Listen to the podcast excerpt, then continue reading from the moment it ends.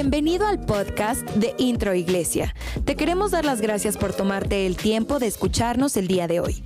Esperamos que esta charla te inspire, te llene de fe y que te ayude en tu vida personal. Pues hoy vamos a, ver la segunda parte, la segunda parte de, nuestra eh, charla. Hace ocho días tuvimos oportunidad de hablar acerca de Jesús, eh, el héroe del amor, ¿lo recuerdan? Y, realmente pues no, no terminé la conferencia, la verdad, ¿sí? O sea, lo único que hice fue ya leer al último el Salmo del Amor, que es Primera de Corintios 13, ¿cierto? ¿Sí? Entonces, hoy quiero, eh, quiero basar esta charla, esta plática, esta conferencia en el Salmo del Amor, que es en Primera de Corintios 13. Eh, yo sé que muchos eh, tienen su Biblia, otros tienen su Biblia eh, a través del teléfono, etcétera. Pero si, tienes oportunidad de, tener la Biblia en tus manos, eh, vamos a la palabra. cuando nosotros hablamos acerca del amor, es algo muy, muy profundo, muy extenso. Hace ocho días tuve oportunidad de hablarles acerca de, de varios conceptos en relación al amor, ustedes lo saben. Hablamos acerca del amor eros, hablamos acerca del amor eh, fileo, del amor estorge, del amor, el amor de Dios, que es sobre todos los amores, el amor ágape, ¿lo recuerdan? Que ese es el amor de Dios. Y, antes de, poder entrar al, tema del amor, eh, vamos a ver qué es lo que piensan, qué es lo que piensan. Eh, algunos grandes de la literatura, de los grandes poetas en relación al amor. Tengo, tengo algunos escritos de algunos versos de algunos de ellos. Por ejemplo, el, el caso de Pablo Neruda. Dice, él dice que de todos los fuegos, el amor es el único que no puede extinguirse. Fíjense qué, qué, cosas. Dice, sentir el amor de la gente que amamos es el fuego que aumenta nuestra vida él también escribió, no hagas con el amor lo que un niño hace con su globo, que al tenerlo lo ignora y al perderlo llora por él. Fíjense qué, cosas escribe Neruda. Por ejemplo, Amado Nervo dice, ama como puedas, ama a quien puedas, no te preocupes de la finalidad de tu amor. El amor verdadero hace milagros porque el mismo amor es ya un milagro. Vamos a ver qué dice Becker en relación de, del amor. Dice que, dice, los suspiros son aire y van al aire. Las lágrimas son agua y van al mar. Dime mujer, cuando el amor se olvida, ¿Sabes a dónde va?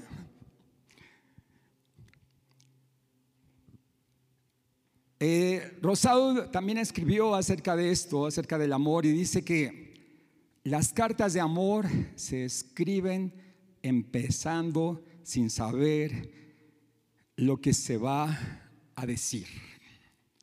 Y terminan sin saber lo que se ha dicho.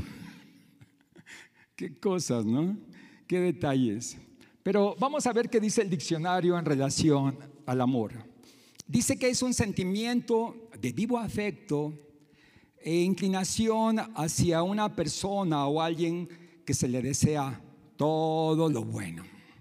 También dice el diccionario que es un sentimiento de intensa atracción emocional y sexual hacia una persona con la que se desea compartir una vida en común. Pero vamos a ver qué dice la Biblia, ¿sí? Vamos a ver qué dice la palabra de Dios en relación al amor. Primera de Corintios capítulo 13.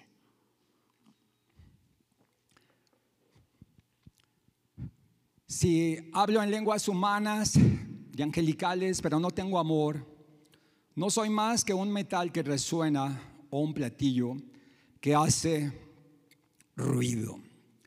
Eh, voy a ir, voy a ir, voy a ir este, versículo por versículo, porque pues, realmente Primera de Corintios es todo un poema, es una inspiración del Espíritu Santo hacia ah, que dio a Pablo de una manera muy especial.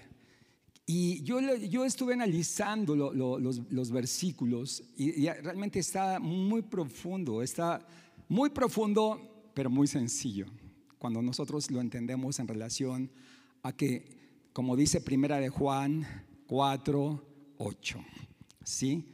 El que no ama no ha conocido a Dios porque Dios es amor. ¿Pueden repetir conmigo? Dios es amor.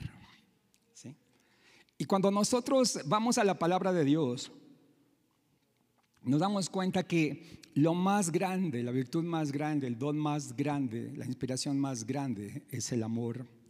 Pero sin embargo nos está llevando a través de la palabra de Dios y, nos lleva acerca de que, que una persona que aunque hable muchos idiomas, de acuerdo a lo que estamos viendo, pero también lenguas angelicales. Yo me puse a analizar y habla en, sí en relación a los dones, a los dones que el Espíritu Santo da, el don de lenguas, el don de ciencia, el don de profecía. Eh, realmente son nueve dones de, parte del Espíritu Santo, la interpretación de lenguas, eh, el, don de discernimiento de espíritus, el don de milagros, el don de sanidad. O sea, tú puedes tener todos los dones si quieres, porque los dones recuerden que es un regalo de parte del Espíritu Santo. Hay gente que tiene dones no se diga gente que es demasiado carismática, que le cae bien a todo mundo, que tienen una manera de hablar muy elocuente, wow y todo, pero, pero fíjense lo que dice la palabra de Dios. Pero, pero no tengo amor, dice, soy más que un metal que resuena o un platillo que hace ruido. Eh, eh, una de las traducciones dice que nada más que alguien que hace alarde, que hace alarde, pero por dentro está hueco, que por dentro no tiene nada, está vacío. Y fíjense lo que dice el versículo 2. Dice que, que el verso 2, bueno, parece que ya se atoró. Dice, Dice el versículo 2, y si tuviese profecía y entendiese todos los misterios, fíjense, aquí hay, otro don, el don de profecía. ¿sí? El, don de profecía no solamente se refiere a, predecir algo que va a suceder, sino más bien en este aspecto se refiere es hablar por inspiración divina, hablar por la inspiración del Espíritu Santo la palabra de Dios. ¿sí? Se está refiriendo en este aspecto aquí. Dice, si tuviese profecía y entendiese todos los misterios, aquí está el don de sabiduría actuando, y toda ciencia, el don de ciencia, eh, no, es, un don que habla acerca de las ciencias del mundo, sino más bien es de la ciencia de Dios, que puede comprender, entender la profundidad del corazón humano, que puede ver mucho más allá. Y aunque la persona se encuentre en una situación eh, de adversidad o una persona que se encuentre, o aún que no hable, a través del don de ciencia viene una revelación de parte del Espíritu Santo y, se puede ver mucho más allá y se puede dar una palabra entonces certera. Fíjense, aún si tuvieras todo eso, si tuvieras todo eso, dice, dice, y si reparto entre los pobres todo lo que, lo que poseo y si, lo, y si entrego mi cuerpo para, hacer que se, para que lo consuman las llamas, pero no tengo amor, ¿qué dice? De nada me sirve. O sea, aún una persona que puede mostrar eh, tanta misericordia o tanto, tanta compasión, ¿verdad? Y dar su vida. Dice que aún si esa persona no tiene amor, dice, de nada me sirve hacer eso, no me sirve para nada. O sea, no sirve, no sirve para nada si no se hace con una intención correcta, que es el amor. Y dice el, verso 4. Eh, en el verso 4 ya nos comienza a dar en relación ya una, eh, vamos a decir, nos está hablando eh, algunos detalles o algunas características acerca de lo que es el amor, ¿cierto? Y comienza diciendo que el amor es sufrido. Comienza diciendo que el amor es sufrido. Aquí hay una palabra, vamos a ver, para poder entender un poquito el trasfondo de las palabras, vamos al idioma original, que fue escrito en griego, para poder entender un poquito por qué está diciendo que es sufrido. O sea, porque se puede malinterpretar. Hay personas de veras que, que sufren que sufren por amar, que sufren en serio, ¿no? Pero, pero se puede malinterpretar porque puede haber gente que todo el tiempo está sufriendo. Que, que son muy sufridos y, se, y, se, identifican con una canción que, de hace muchos años, yo sé que aquí ni siquiera la han oído nunca, ¿no? Pero, pero cantaba aquel artista, sufrir me tocó a mí en esta vida, llorar es mi destino hasta el morir. Luego escribió, cantaba ese artista, si así lo quiere Dios, si así lo quiere Dios, hoy tengo que sufrir. Imagínense ustedes, ¿no? O sea, no, no, no, o sea, el amor de Dios va mucho más allá y sí es cierto, es un amor sufrido, pero fíjense lo que significa. Viene de la palabra macrotumia. Macro podemos entender que es algo grande, ¿verdad? O sea, es una palabra muy común ya. Eh, ya, ya nosotros entendemos bien, porque ahora existen los supermercados macro y ya, ya todo es así como macro, ¿no? Pero ¿por qué habla de algo grande, macro? Y vamos a ver qué es tumia, ¿sí? Tumia se refiere en relación al arte de la paciencia, ¿sí? O sea, que es entonces una paciencia muy grande. El amor es sufrido. Es saber soportar a pesar de las circunstancias. Es una paciencia extrema. Es cuando sufrimos por algo o alguien. Es guardar, es, saber, es guardar, es saber esperar, es soportar, es tolerar, es padecer, es soportar pacientemente. ¿Sí? O sea, se puede entender entonces ya cómo, cómo es esto, ¿verdad? Soportar pacientemente. Fíjense lo que dice en 2 de Timoteo 4, 9. Porque Pablo utiliza muchas veces la palabra sufrir. Y él, y él dice, uh, él dice en 2 de Timoteo 4, 9, eh, dice, haz todo lo posible por venir a verme cuanto antes. híjole, creo que está mal la cita. Segunda de Timoteo 4:9. Perdónenme, pero se las di mal, pero lo voy a leer. ¿sí? Dice, sufro penalidades, a lo mejor es primera, ¿verdad? Sufro penalidades como fiel soldado de Jesucristo. ¿Sí? O sea, Pablo escribió, sufro penalidades como fiel soldado de Jesucristo. Quiero preguntarles, ¿ustedes creen que habrá alguien que haya sufrido más que Jesús? Definitivamente que nadie, absolutamente nadie. Es sufrir, fíjense bien, sin resentimientos y sin amarguras. Porque tenemos que tener mucho cuidado en esa área. O sea, nosotros como seres humanos somos muy susceptibles a los resentimientos, a la amargura, al rencor, cosas que se van quedando ahí en el corazón, que se van quedando ahí en la mente, la situación de los recuerdos del pasado y esto viene a atormentar ciertamente. Esto viene a hurtar, viene a matar, viene a destruir.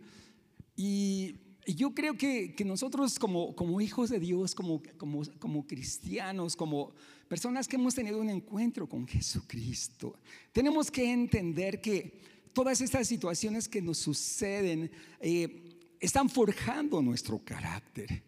Yo tuve la oportunidad de, conocer a Jesús siendo un, adolescente. Le doy tantas gracias a Dios porque me rescató a una edad, a la, edad de 12 años. Eh, y yo comencé a servir a los, desde que entregué mi corazón a Jesús, comencé a servir ya en el ministerio a los tres meses. O sea que voy a cumplir ya casi 50 años en el ministerio, imagínense ustedes. O sea, ya, ya como, a los tres meses ya estaba yo como, mi pastor me llamó para ser líder de adolescentes. Me van a decir ustedes, ¿cómo? ¿Tres meses? ¿Cómo? Pues vamos a dejarlo así como que no había quien lo hiciera, ¿no? ¿verdad? O sea, no se rompan tanto la cabeza. Yo soy de los que estaban ahí formaditos y haber dicho, a ver quién, quién es el que va a ser el siguiente líder. Y, todos se echaron un paso para atrás y yo, yo me quedé así, ¿no? O sea, ¿verdad? Y pensaron que fui yo el que dije, ¿sí? Pero la realidad es que para mí ha sido lo mejor que me ha sucedido en la vida el servir a Dios. De ahí, líder de adolescentes, líder de jóvenes, líder de movimientos juveniles. A, los 18 años tuve oportunidad de, ingresar a la Cruzada Estudiantil y, Profesional para Cristo, un movimiento juvenil internacional, eh, donde eh, el, el, principal enfoque es predicar en las universidades, a los estudiantes, o sea, un apasionado, un apasionado siempre del Señor, un idealista siempre, ¿verdad?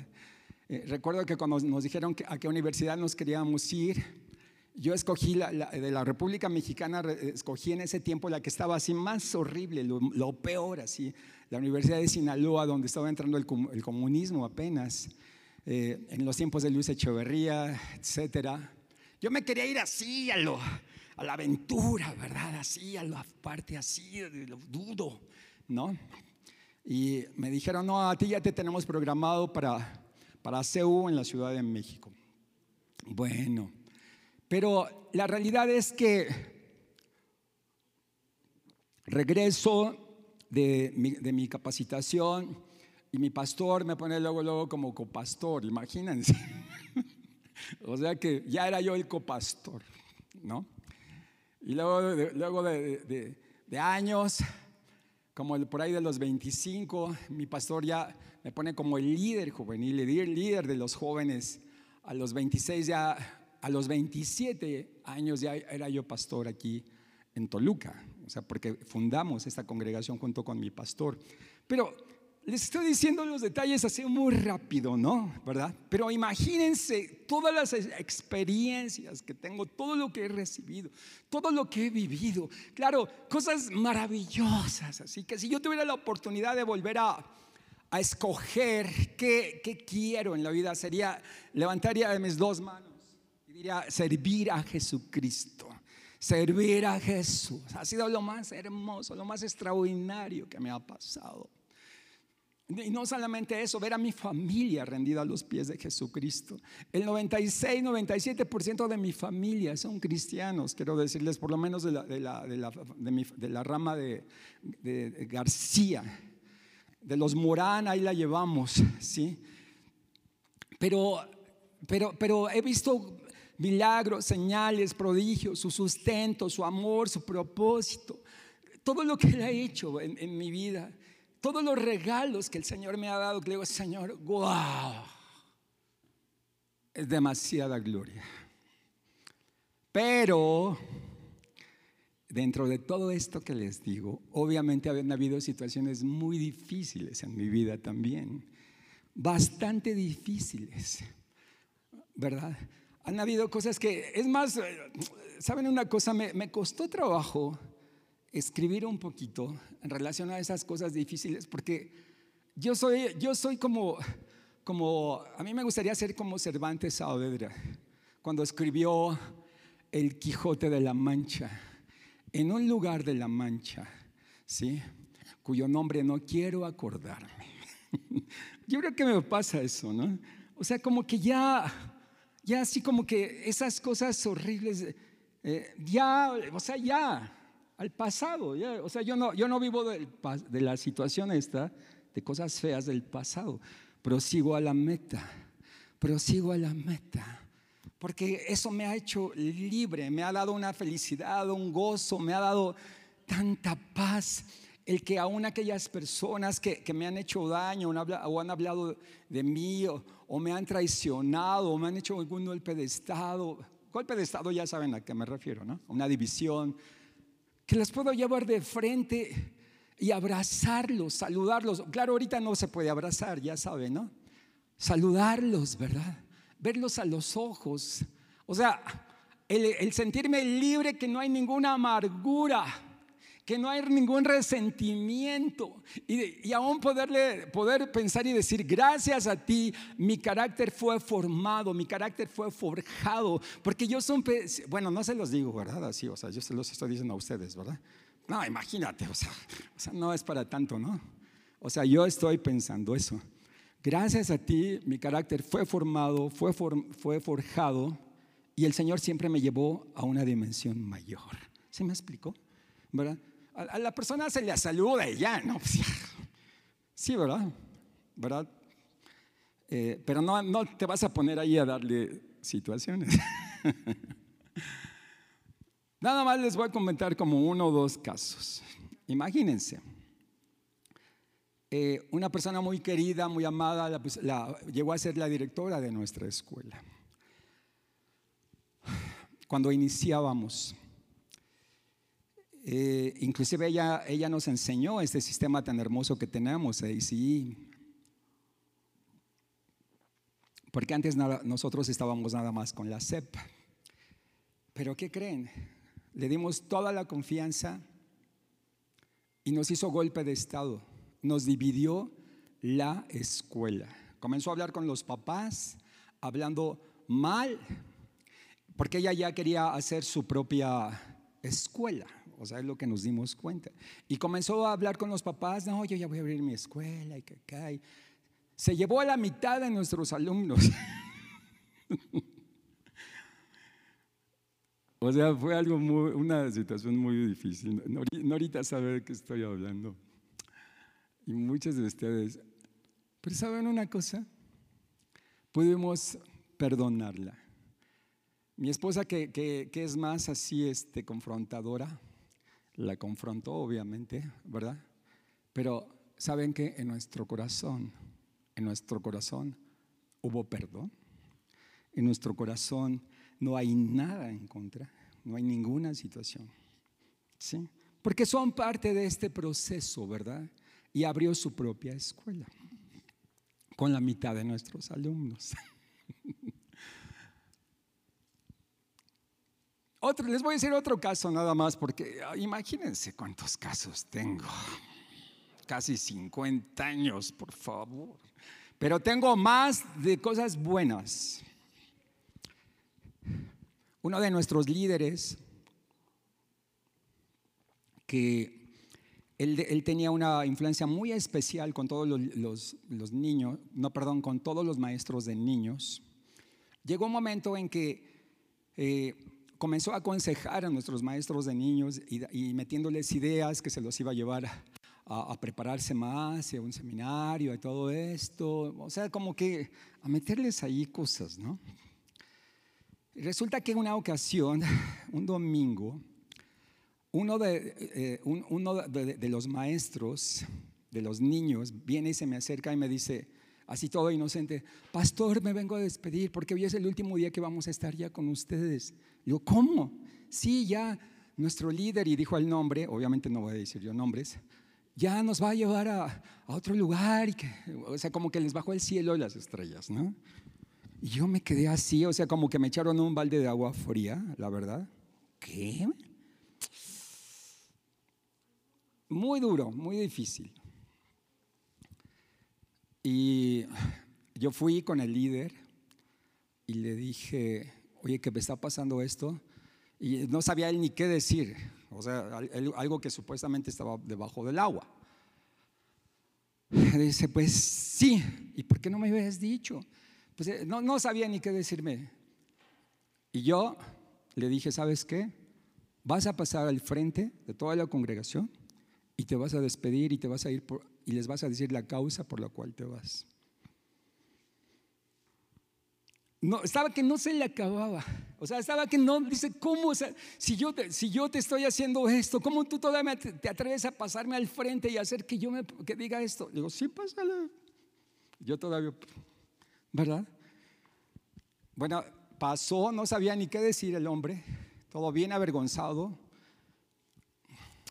Y, este, y me dijo, luego cuando bajó me dijo, Pepe, de veras que, no, no, de veras lo que tú hiciste, no en serio, dice, yo nunca creí que tú fueras a hacer eso. Eh, o sea, que yo lo pasara al frente, ¿no? Más bien era como para darle una patada, ¿no? Digo, la verdad, ¿no? bueno, situaciones como estas.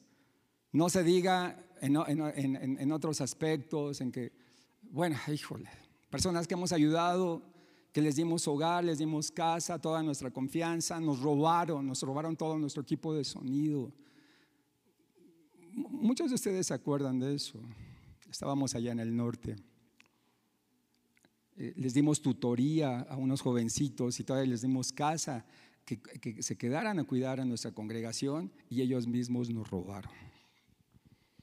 ¿Verdad, Norita? Dices, bueno, no les voy a, ya está ahí nada más. No les voy a decir más. Ah, pues aquí está Pollo. Pollo sabe perfectamente. Estoy hablando del amor es sufrido. Sí, el amor es sufrido. ¿Verdad? Pero vamos a ver, vamos a ver, dice, dice, dice, es sufrir sin resentimientos y sin amarguras. ¿Eh? En una ocasión dijo un hombre, he decidido vivir sin amarguras ni resentimientos. ¿Podrían ustedes decir lo mismo?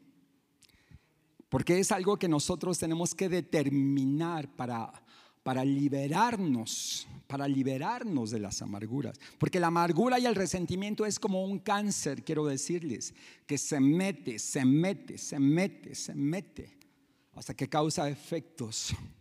Yo decidí vivir sin amarguras y sin resentimientos.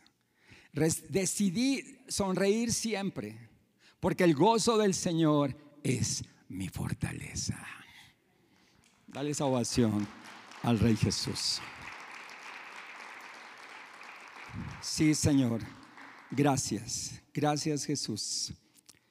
Pues eh, eh, fíjense lo que, lo, que, lo que escribe Pablo, por ejemplo, en segunda de Timoteo 4:14. Eh, Alejandro el calderero me ha hecho muchos males.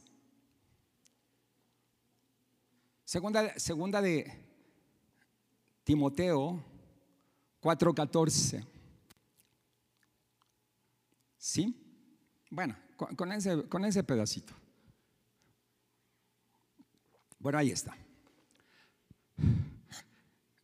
Alejandro el Herrero me ha hecho mucho daño eso así dijo Pablo, el Señor le dé su merecido, pero fíjense que el Señor se lo dé. El verso 15 le está, le está aconsejando a Timoteo, que era un, que era un pastor joven, apenas iniciaba en su ministerio, y le decía, tú también cuídate de él porque se opuso tenazmente a nuestro mensaje, o sea, estaba siendo un enemigo. Y dice el verso 16, fíjense lo que está diciendo Pablo en mi primera defensa, nadie me respaldó, sino que todos me abandonaron, que no les sea tomado en cuenta. Pablo tenía un corazón perdonador. Recordamos las palabras de Jesús que dijo, Señor, no les tomes en cuenta, ¿recuerdan? ¿Verdad? O sea, que no les sean tomado en cuenta. Yo creo que, que eso, eso nos hace nos hace libres. Y, tenemos que ir mucho más allá de lo que Dios quiere para cada uno de nosotros. Vamos a la segunda palabra. ¿sí? La segunda palabra. La segunda palabra es, el amor es benigno. Ahí viene eh, en el siguiente versículo, el amor es benigno. ¿sí? Se, se refiere a la palabra en, en el, eh, la palabra griega es, en el griego, perdón, es crestos. ¿Sí? Crestos. Es expresar todo el bien que puedes hacer. No hacer daño a los demás, sino más bien es que pudiendo vengarte, haces bien. Y dice la palabra de Dios, si tu enemigo tiene hambre, dale de comer. Si tiene sed, dale de beber.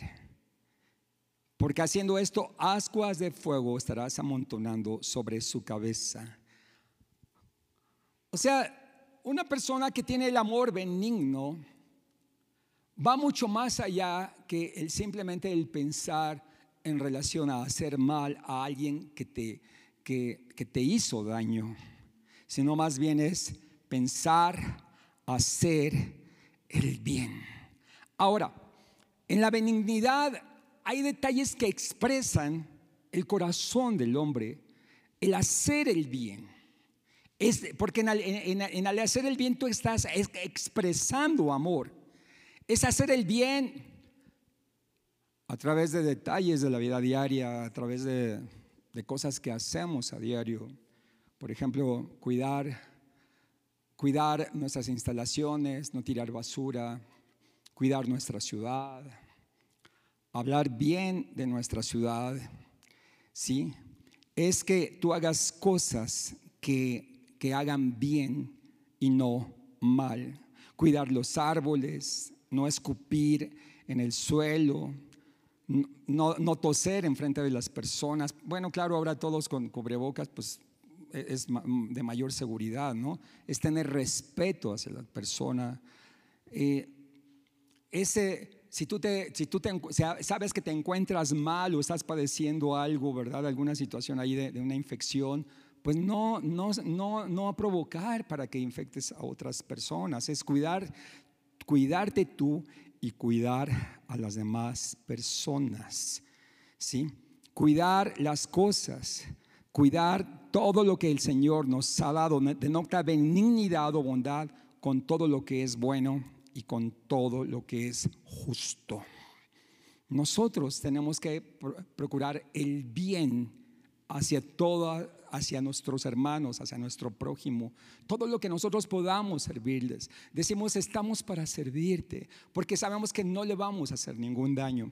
La siguiente palabra es eh, la palabra, el número tres es que el amor no es envidioso.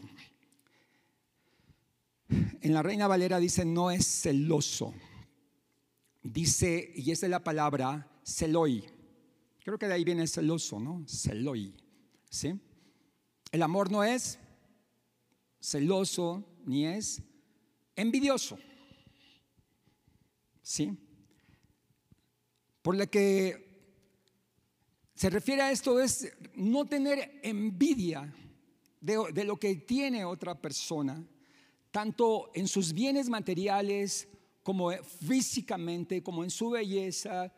No es el, hecho de anhelar o querer algo de, las demás personas, porque dice, que no es celoso ni es envidioso. Saben, la envidia también carcome el corazón, carcome el alma.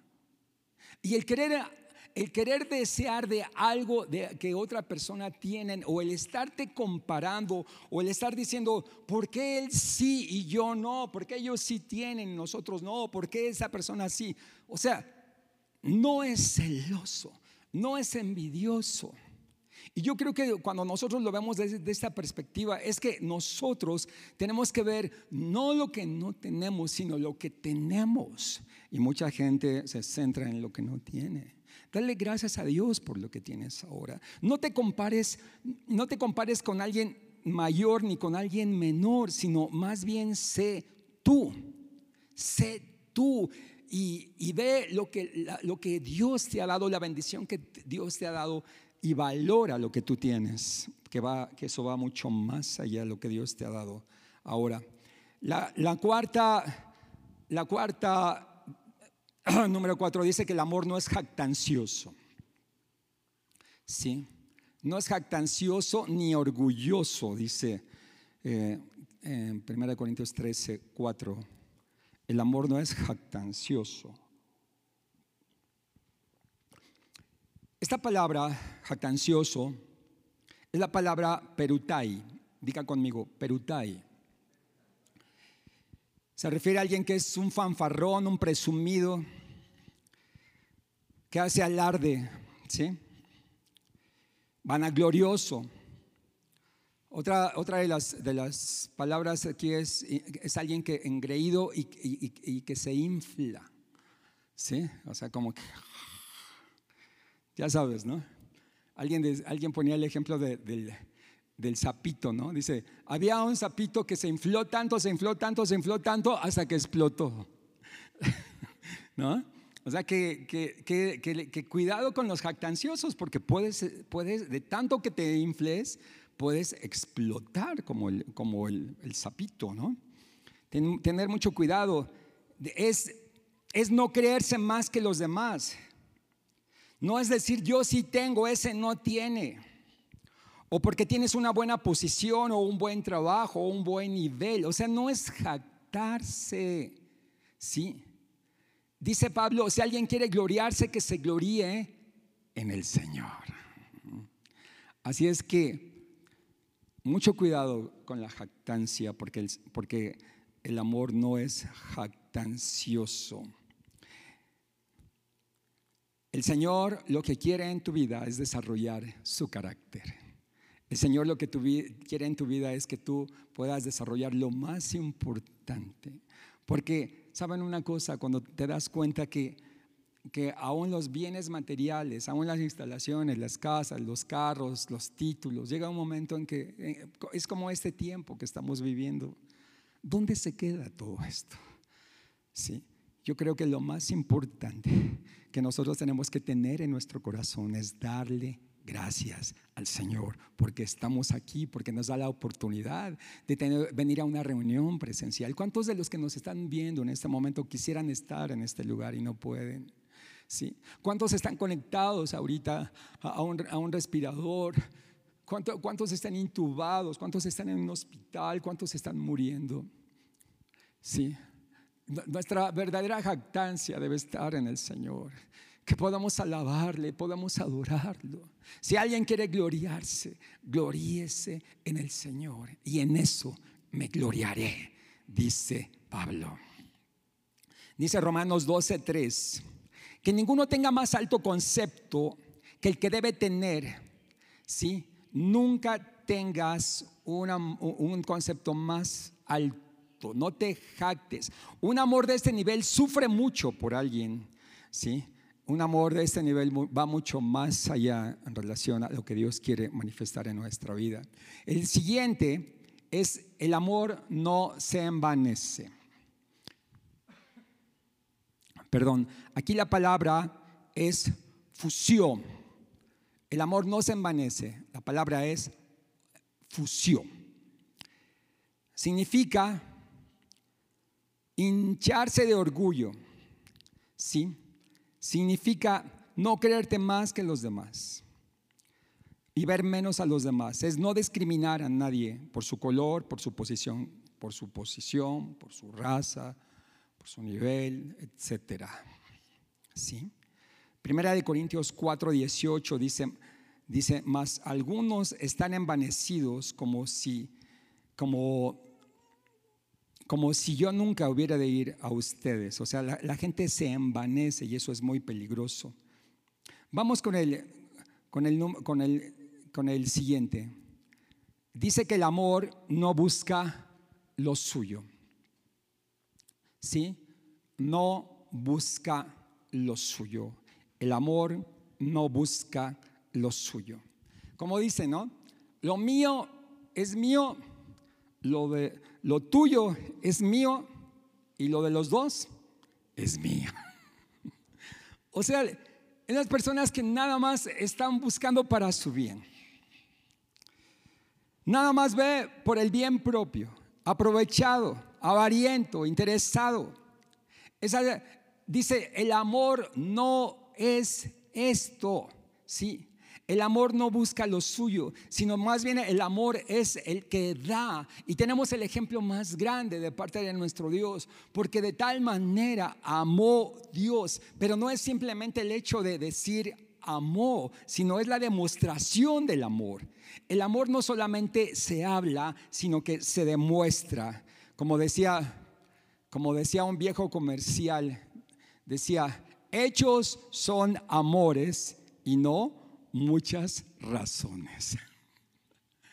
Entonces, es, es cierto, dicen, dicen, dicen eh, hay, hay una frase que dicen,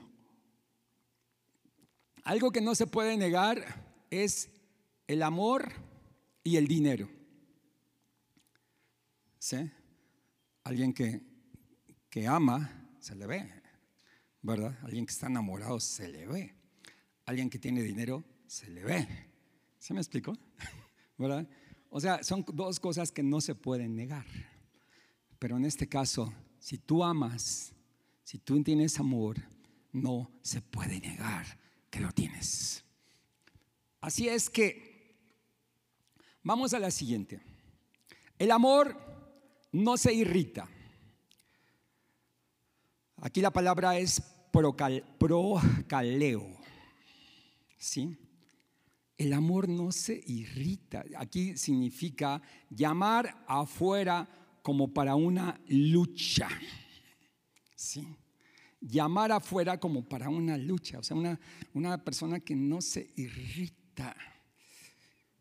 Yo creo que cada día nosotros somos probados en esta, bueno, en las diferentes áreas. ¿Cómo puede ser posible que una persona que que diga que tiene a Cristo en su corazón sea una persona enojona, que todo el tiempo está irritado, que todo el tiempo está gritando, que todo el tiempo está de malas, que todo el tiempo está maldiciendo, que todo el tiempo está criticando, que todo el tiempo está hablando mal. Dice, no se irrita, aún aunque, aunque, aunque es provocado, aún aunque lo provocan, él no se irrita. Y esto va mucho más allá de lo que nosotros podamos pensar. Gálatas 5:26 dice, dice, no nos hagamos vanagloriosos, irritándonos unos a otros, envidiándonos unos a otros. Dice en Gálatas 5:26, no nos irritemos, porque, porque una persona que se irrita es, es así como como la como el genio de la lámpara, ¿no? Que nada, nada más le hacen así tantito, ¿verdad? Y le sale el genio, ¿no?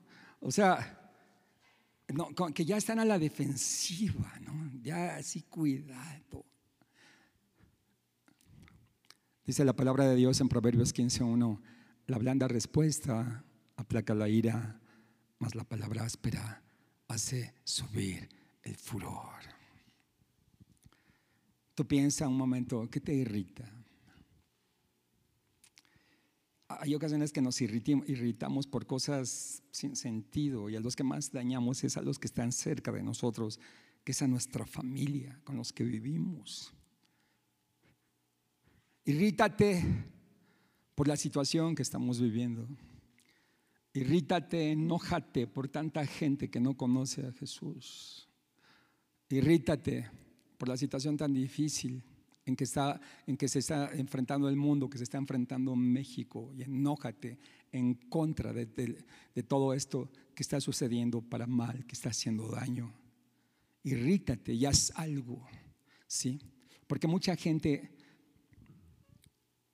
mucha gente reacciona, se irrita, pero no acciona.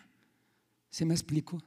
Y no se trata de, nada más eh, estar así, ¿verdad? En esa situación, ay, todos enojados, irritados, hablando mal y criticando y, hablando mal de, ya saben, todo el mundo. Acciona.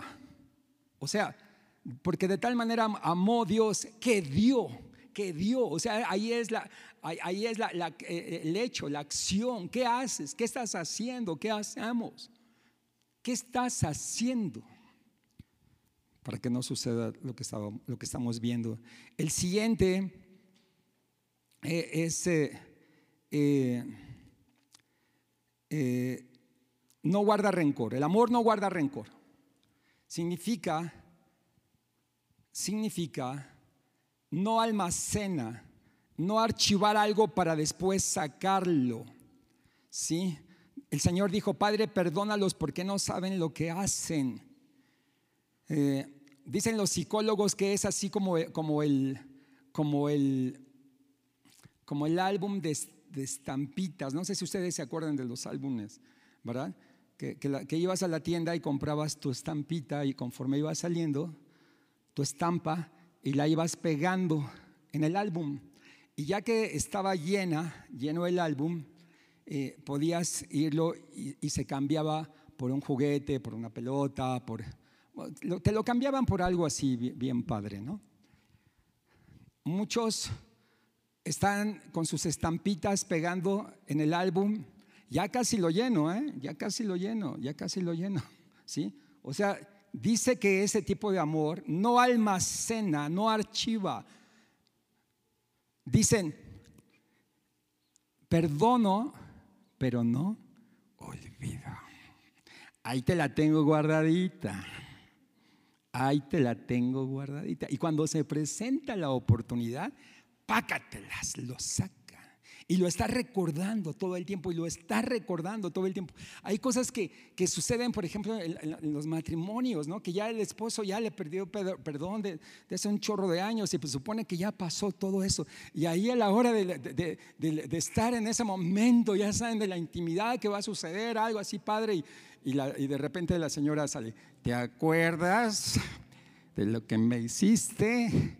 Sí, y ahí es como un balde, un balde de agua, ¿no? Se, apaga toda la, toda la pasión, ¿no? o sea, detalles, ¿no? Detalles. A ver,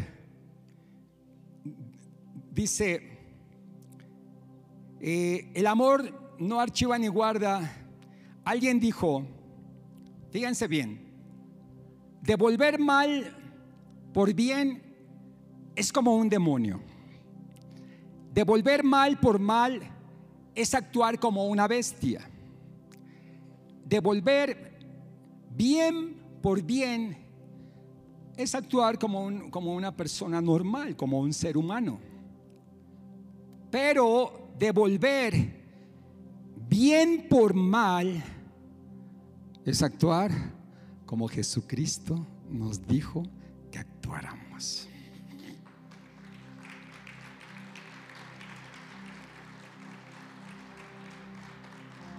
Esto de que ames a tus enemigos, wow.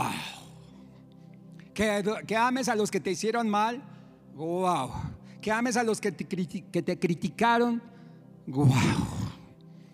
Que ames a, aquel que te, que, te, que te hizo daño, wow. ¿Recuerdan el caso de José? Nuestro querido José perdonó a sus hermanos. No solamente los perdonó, los amó. No solamente los perdonó y los amó, les dio comida.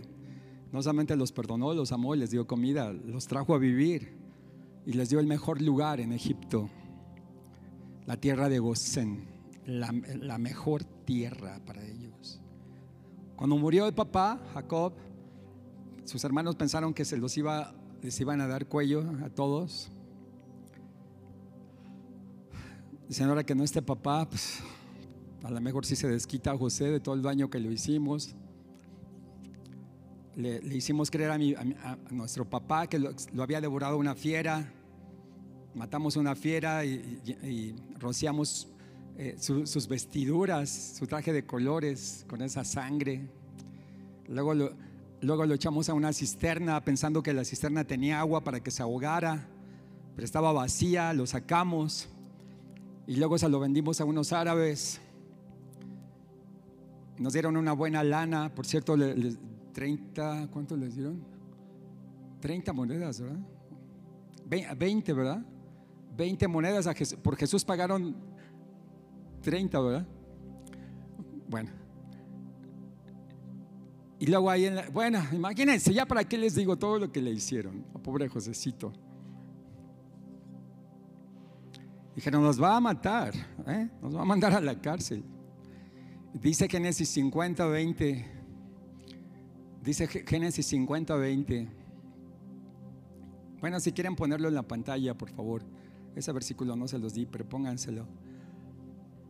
Dice que, fíjense, un hombre, un joven que tiene, que sabe el propósito de Dios en su vida y sabe que a pesar de los sufrimientos, de los rechazos, de todo lo difícil que pasó, él supo siempre quién era y en quién había creído.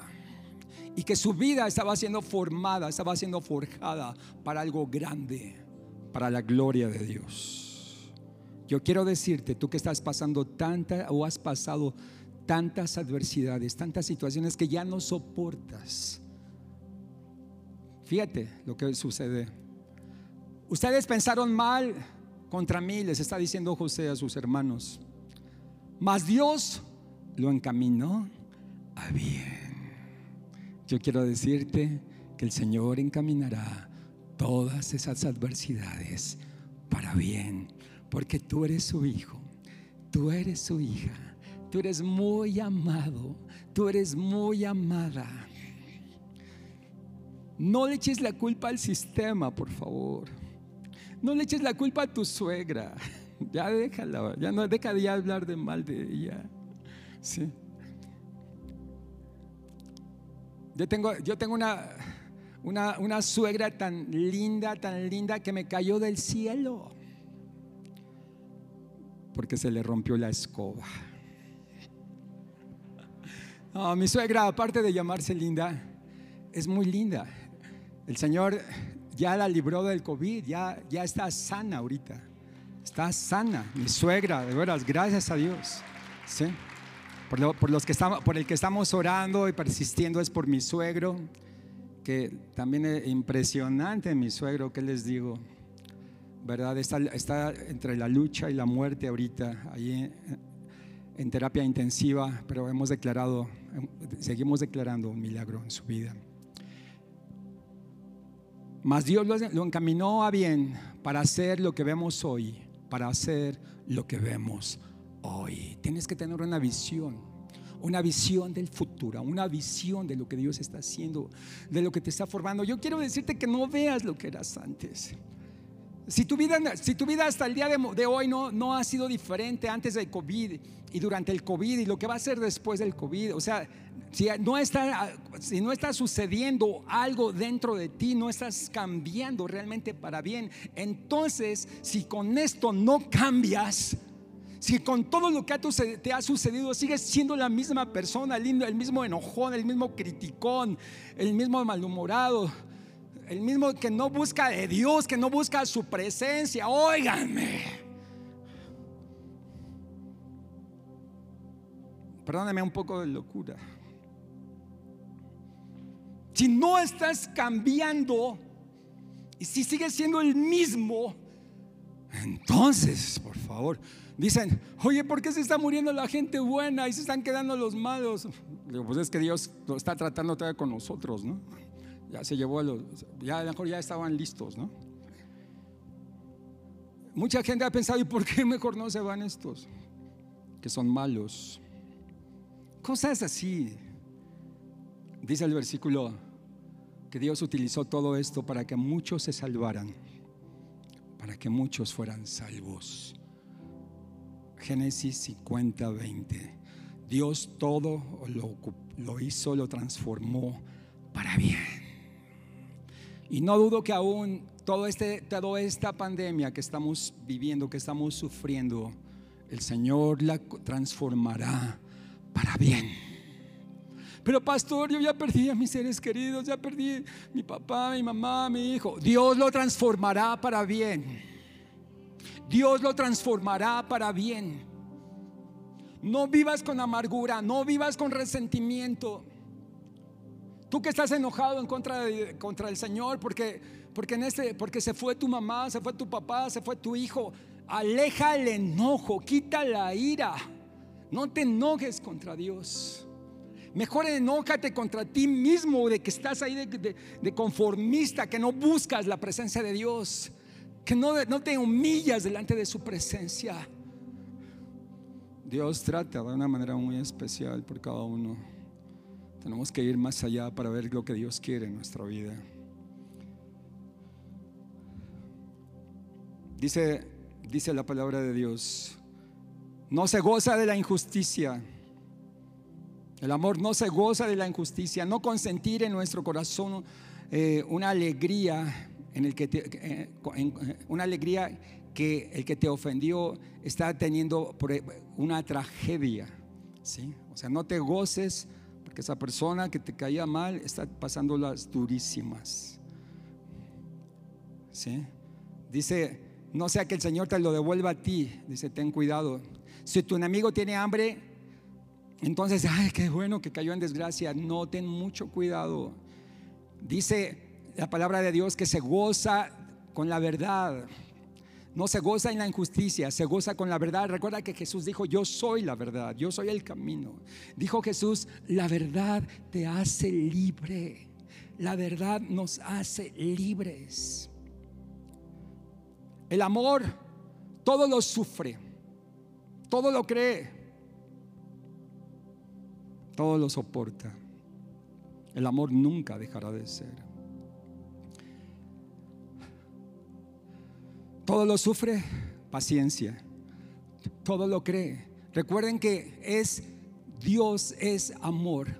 Jesús todo lo cree y se refiere a que si nosotros estamos metidos en la esencia del amor, entonces todo lo vamos a creer en relación a todas las promesas que Él nos ha dado en relación a su palabra, vamos a creerla.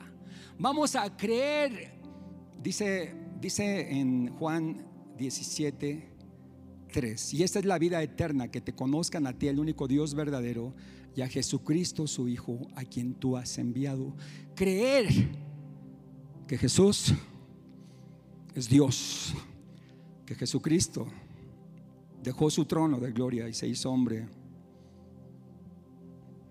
Creer que Jesucristo murió por ti, que resucitó. ¿Por qué no crees eso? El amor todo lo cree. Creer que Jesucristo resucitó. Creer que Jesucristo va a regresar por segunda vez. Todo lo cree. O sea, ¿por qué todo el tiempo estás... ¿Por qué muchas personas están todo el tiempo dudando? Ahí será esto y será aquello y no, y quién sabe y cómo. Y el amor todo lo cree. Y miren, y estoy hablando acerca en relación del amor, o sea, no estoy hablando de otras cosas. El amor, todo lo cree como un niño. O un niño dile, hijo, mañana vamos, mañana vamos a ir a las hamburguesas. ¿Te lo cree o no? Te está preguntando si tienes dinero. ¿Verdad que no? Simplemente Él se prepara el día de mañana porque sabe que lo vas a llevar a las hamburguesas o se les te voy a llevar a los juegos. Él se prepara, todo lo cree. Por eso dice la palabra que debemos de tener fe como un niño. El amor. Si tú tan solamente le creyeras, creyeras, creyeras. Pero ¿qué tal cuando viene la duda por las situaciones difíciles? Viene la duda cuando está, pasando la, cuando viene la escasez, cuando viene la enfermedad. Entonces ahí ya no vas a creer. Decía, Job, que acaso nada más vamos a, vamos a darle gracias por las cosas buenas que recibimos, también por las situaciones adversas. El Señor dio, el Señor quitó, bendito sea el nombre de Dios.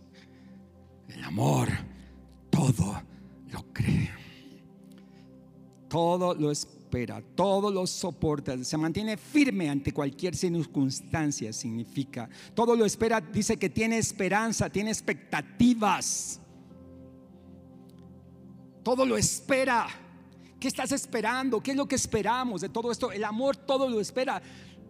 Tienes esperanza que viene un mejor futuro aunque allá afuera están pronosticando lo peor, pero nosotros nos guiamos por lo que dice la palabra de Dios, porque para nosotros verdaderamente esto tiene sentido.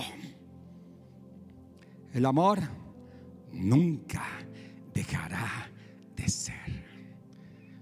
Dios, su palabra nunca dejará de ser. Sécase la hierba, marchítase la flor, mas la palabra de Dios permanece para siempre.